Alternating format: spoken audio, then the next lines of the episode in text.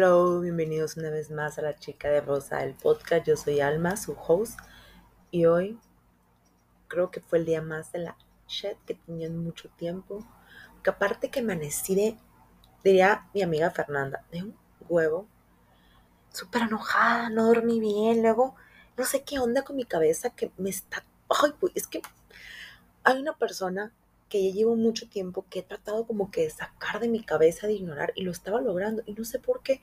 Ahora mi cabeza se le ocurrió que soñara con él anoche y me estaba levantando y levantando. Dormía la chingada. Fue horrible, la verdad.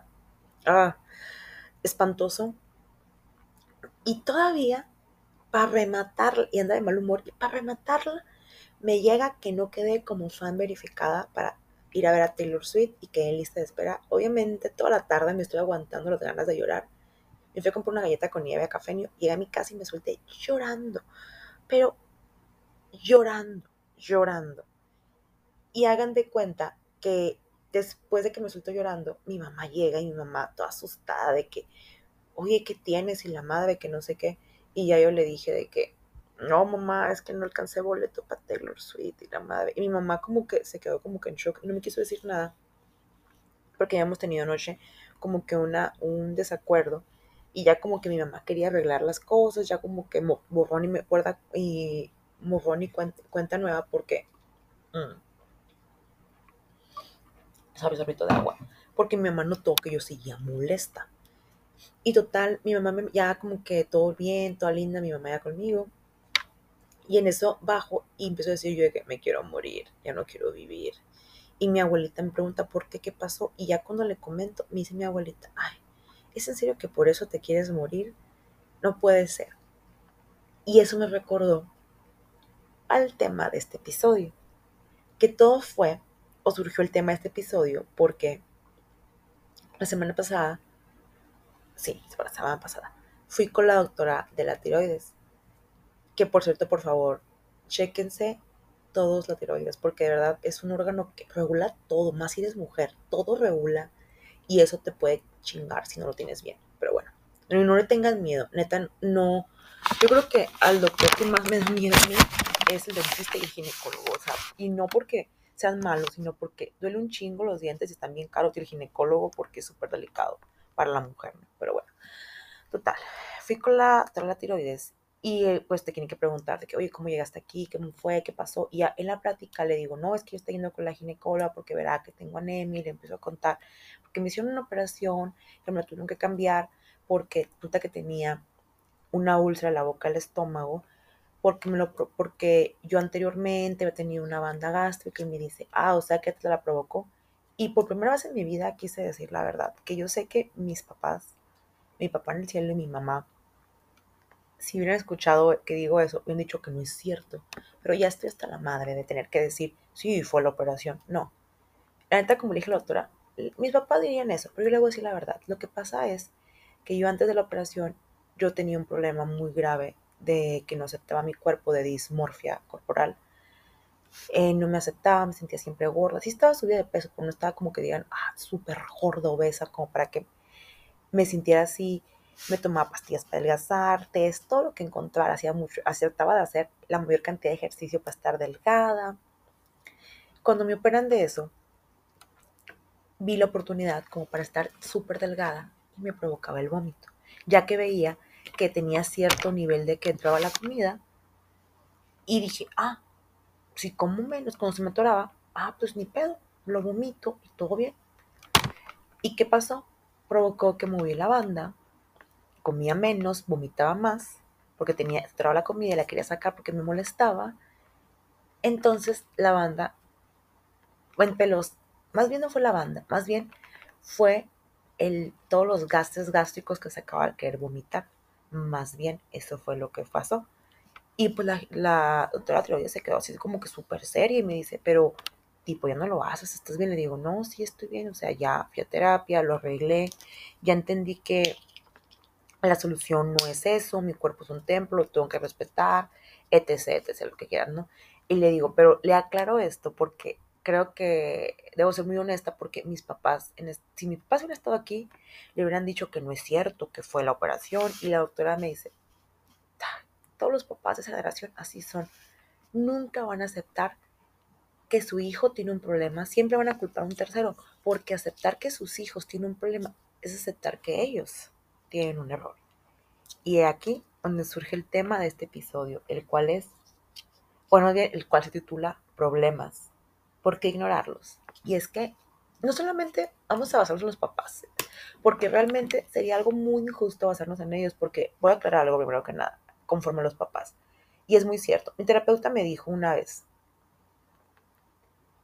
del momento uno que tú naces, primer segundo que tú naces, hasta los 18 años, tú, sí, tú es cierto, tú eres completamente dependiente de tus papás, todo lo que te pase, enfermedades, problemas, eh, traumas psicológicos, lo que sea, son culpa de tus papás.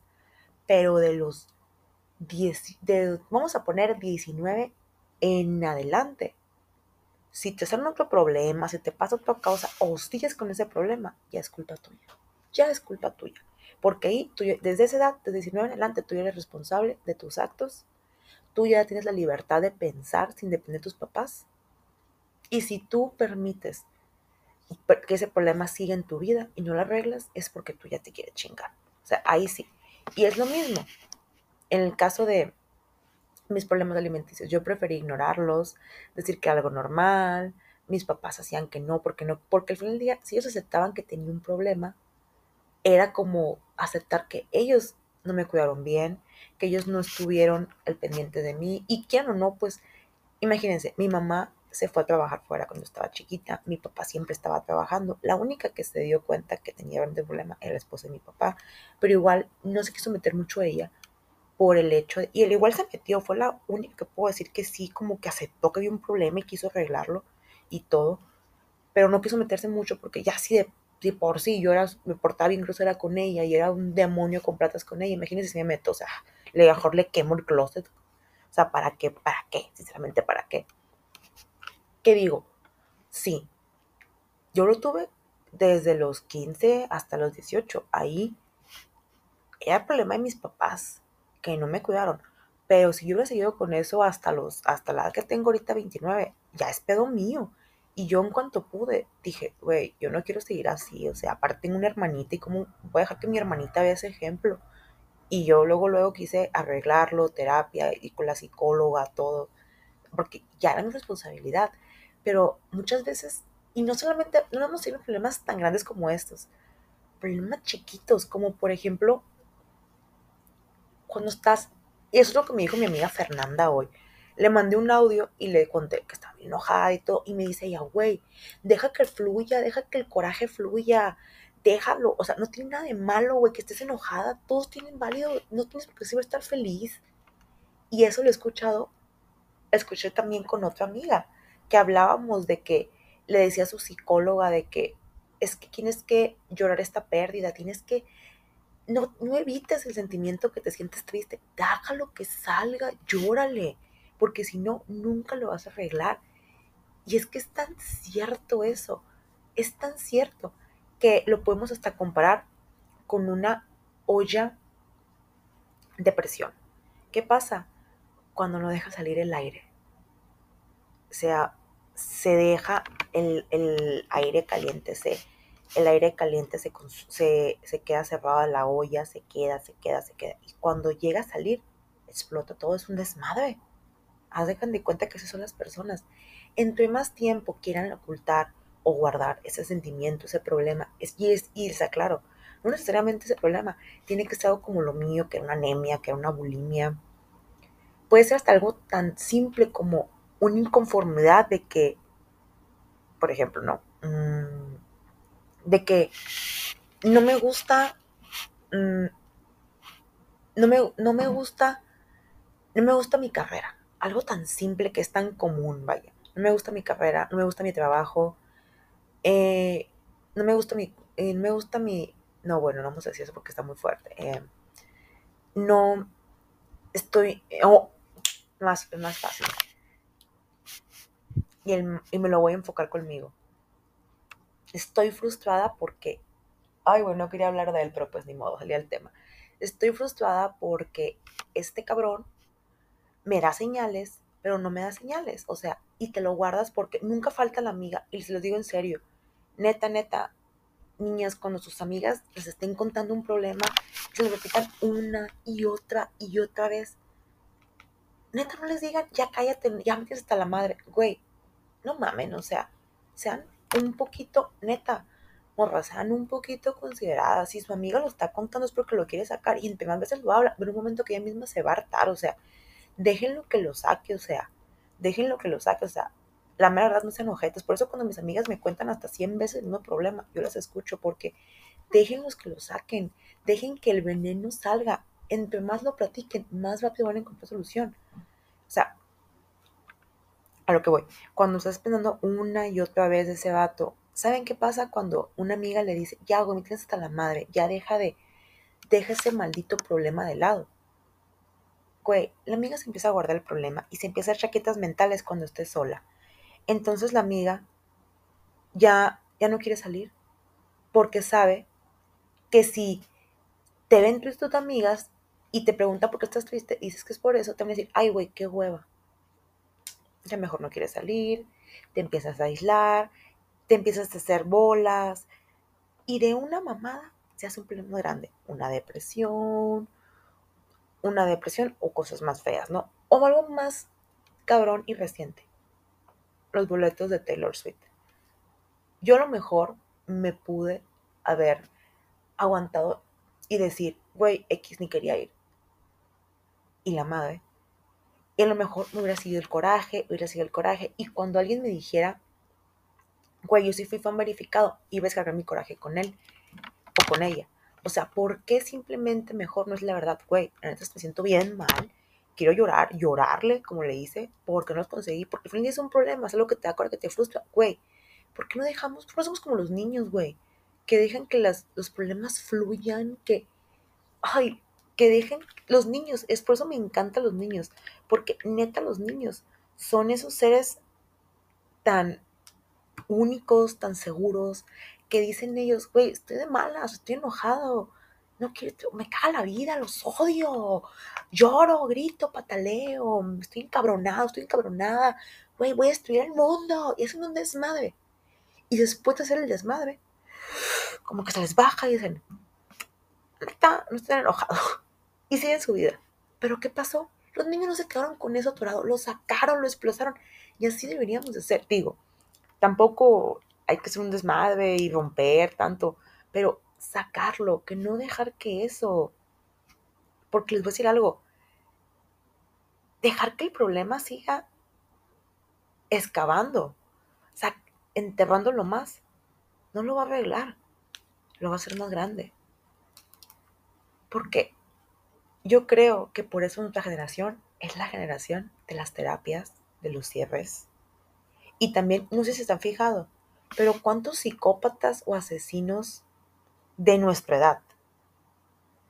De nuestra edad realmente. Así estilo Ted Bundy, eh, a Jeffrey Dahmer, a de nuestra generación. Yo creo que muy poquitos o ninguno. No sé, no me puse a investigar. Pero ¿por qué? Porque nosotros cerramos ciclos, arreglamos nuestros problemas, vamos a terapia. Siempre tenemos y me ha tocado, o sea, tengo conocidas, sin mencionar nombres, que han terminado con un vato y están que no, no las deja la cabeza de ese vato y en terapia lo sacan con el terapeuta y se enfocan en ese problema. Tienen un problema con su papá, con los hombres, que sienten que por algo están enojadas, van y lo arreglan la terapia, van al psiquiatra, no les da miedo de que, güey, ¿sabes qué? Quiero ver por qué soy así de loca, güey. A lo mejor estoy enferma, que van a, no les da miedo. Ya no güey, yo he tenido esa necesidad de que ya no quiero estar con amistades, ya no les hablo y les digo de frente, güey, ya no quiero ser tu amiga. Ya lo hice una vez. ¿Por qué? Porque yo quiero cerrar ciclos, yo no quiero llevar esa fucking mochilita abierta. Nosotros somos la generación que cerramos ciclos, que arreglamos problemas, porque no queremos acabar todos locos y esquizofrénicos como la generación de nuestros papás, nuestros abuelos. Por eso nos damos cuenta que esa generación hay un chorro de asesinos, hay un chorro de psicópatas. Está Hitler. A ver, ¿ha habido otro Hitler en nuestra generación? No, güey. ¿Ha habido otra gente, otro vato que se le ocurra? Ay, ¿sabes qué, güey? Los, no sé, X religión, güey. están mal, los quiero matar, o sea, vamos a hacer, vamos a hacer algo, un holocausto, o sea, ¿ha habido? No. ¿Por qué? Sí saben por qué Hitler dio a los judíos, cuál era su, uno de sus corajes interiores, porque quiso ser artista y los judíos no, y a la escuela de arte quiso entrar el mero mero judío y se agarró coraje contra ellos. Pero el vato nunca lo dijo, el vato nunca lo externó abiertamente. No me acuerdo, lo vi en un libro que decía, pero no me acuerdo cómo se enteraban eso de Hitler, pero el punto es de que es un coraje reprimido. Y entre más suprimes un coraje, entre más lo suprimes, créanme, más feo va a explotar. Por eso, neta, yo siempre les voy a aconsejar y les voy a decir a todo mundo, ¿quieres acabar con un problema? ¿Quieres con un problema? Simplemente haz esto, llórale, grítale, patalea, golpea, no te limites, güey, eres humano, se vale que te enojes, que llores, que te sientas, que odies al mundo, que neta quieras decir, güey, ¿por qué me pasa esto a mí? Hasta si le quieres tirar de la madre a Dios, güey, hazlo, cabrón. Dios espera, créanme, Dios no los va a odiar, ni los va a dejar de juzgar, o se va a molestar con ustedes, o no los va a considerar su hijo, porque un día le digas, güey, ¿por qué me fallaste? Créanme que yo muchas veces lo he hecho, le he dicho, Dios, ¿por qué me haces esto? Dios, ¿por qué me olvidas? Dios, ¿por qué me odias, cabrón, verdad? O sea, lo he dicho, y créanme que Dios nunca ha dicho, ah, ya no eres mi hija, te voy a sacar, te vas a ir al infierno. Nunca, nunca, al contrario, Dios te va a poner cosas que va a decir, güey, por esto lo hice. Entiéndelo, entiéndelo. Te quité esto porque no era para ti. Dios te va a poner algo, o sea, pataléale, llórale, sácalo, cabrón. Haz entender, sácalo hasta que tu cabeza te diga la respuesta. Güey, no era para ti. Cabrón, así tenía que acabar. Mira, no lo manejaste bien, pero ya ni modo. Ya ni modo, güey, ya ni modo. Ya pasó, güey. Pero créanme que ignorar el problema no va a solucionar. Estar haciendo como que no pasa nada. No va a solucionar, lo va a empeorar. Por eso, como les digo, grítale, patelenle, moléstense, háblenlo, hagan un desmadre hasta que este problema solito les dé solución. Pero así, hagan un maldito desmadre si quieren. Platíquenlo hasta el punto de que llegue a solución. Y si no llega a solución, vayan a terapia, vayan con un profesional, háblenlo con un amigo, busquen solución. Si la solución el problema es con un tercero. Vayan con el tercero y háblenlo. Pero ignorar el problema no es la solución. Así es sencillo. El hambre se acabó porque ignoramos a la gente pobre, que tiene hambre que no tiene comida. No. El COVID se acabó porque lo empezamos a ignorar. No. Los problemas no se solucionan ignorándolos. Los problemas se solucionan agarrando el toro por los cuernos y decir, güey, estoy enojado estoy triste, estoy molesto, quiero gritar, quiero destruir todo, quiero, ah, güey, odio mi vida, me caga, quiero cambiarla. Puta, güey, o sea, así se arreglan los problemas, sacándolos, comentando a una amiga tuya todo eso, yendo con un profesional y decirle todo esto. Pero al final, buscar una solución. ¿Por qué estás enojado? ¿Por qué estás triste? ¿Por qué lo odias? ¿Qué te molesta? ¿Qué sucede en tu cabeza? ¿Qué estás reaccionando así? ¿Qué no te gusta? ¿Por qué te molestas? Güey, ¿cuál es el origen de que te moleste que él haga esto? ¿Qué sucede? ¿Acaso te gusta? ¿Acaso quieres algo parecido? ¿Acaso estás buscando una relación? ¿Deseas esa vida? Güey, plan de acción. Créanme, los problemas no son un problema al final del día. Los problemas son un aviso que la vida te da, que tu, espíritu, que tu espíritu, que tu alma que el universo, que Dios te da para decirte, güey, esto va a crecer, esto va a seguir, esto no va a mejorar si no haces algo. Cabrón, aquí pasa algo. ¿Qué pasa? Güey, sácalo. ¿Qué tienes? Vamos a cambiarlo. Necesitamos un cambio. Ya, pilas a movernos. Me está incomodando. ¿Por qué? Hay un problema. Güey, hay que movernos, buscar. ¿Qué sigue? Es un aviso para el cambio. El problema es problema. Ay, voy a acordar de Arjona. El problema no es problema. Exactamente como dijo Arjona. El problema no es problema. El problema es conmigo, como dijo Arjona. Creo que sí va la canción, ¿no? El problema es conmigo. ¿Por qué es conmigo? Porque el problema es que no queremos ver que algo se está moviendo y que algo debemos cambiar. Porque realmente al final el problema está en tu cabeza. El problema es que no aceptas que debemos de cambiar algo. Así que la próxima vez que tengan un problema, así sea, ahorita que está flor de piel, a todos los Swifting que no alcanzaron, ya me lo dije bien, que no alcanzaron un boleto para Taylor Swift, neta, en este momento los invito de todo corazón a que griten, lloren, pataleen, digan su frustración, por qué se sienten mal, cómo se sienten. Porque miren, el problema no es que no hayan alcanzado boletos para Taylor Swift, el problema es lo que les hace sentir, lo que, lo que les origina no ganar eso, no tener eso. Ese es el problema. ¿Qué hay detrás de todo eso? ¿Qué sucede? ¿Qué te mueve? ¿Qué te limita? ¿Qué te da coraje? Ese es el problema. Los invito a sacarlos, a expresarlos, güey. Quiero ver un chorro de tweets que digan que están enojados. Quiero ver muchos TikToks de ellos tristes. ¿Por qué? Y no porque me divierta verlos tristes, no. Porque es una señal que están sacando su frustración, están sacando su coraje. Háblenlo, coméntenlo, para que al final, si necesitan un profesional, güey, se vale. No es una tontería que digas, güey, voy al terapeuta porque me siento bien mal porque no tengo boletos para Taylor Swift. No, güey, ve al terapeuta para que diga por qué. Para que al final sepas por qué ¿Qué originó ese problema? ¿Qué está haciendo? Que te sientas mal, que unos boletos te estén provocando daño. Hágalo, güey. No ignores el problema. Porque ignores al lobo. El lobo no se va a ir. No, el lobo ahí va a estar y va a esperar que te descuides para comerte la mano. No ignores al lobo. Destruye al lobo. El lobo es el problema. Y no es porque el problema o el lobo sea malo. Es porque el problema es tuyo. Y bueno, hasta aquí el episodio del día de hoy. Como les dije en el episodio pasado, me vino siempre ya voy a sacar episodios todos los viernes. Puede que sea así como este, de que es martes, porque como dije, desde que desde mayo he estado como que bien rara. De hecho, otra vez no tengo guion. Así fue todo lo que me fluyó este episodio. Y por eso salí en martes, pero bueno. Los veo cuando se me nazca la otra semana, otro episodio. Espero que no pase como este que pasó, dejé pasar una semana y luego el episodio, pero bueno. Espero que les guste, les sirva. Recuerden que pueden siempre ver todo esto y toda esta información en mis redes sociales, que me encuentran como arroba la chica de rosa. Mi nombre es Alma Castro. Muchos de me conocen como la chica de rosa y nos vemos después. Bueno, me escuchan después. Bye.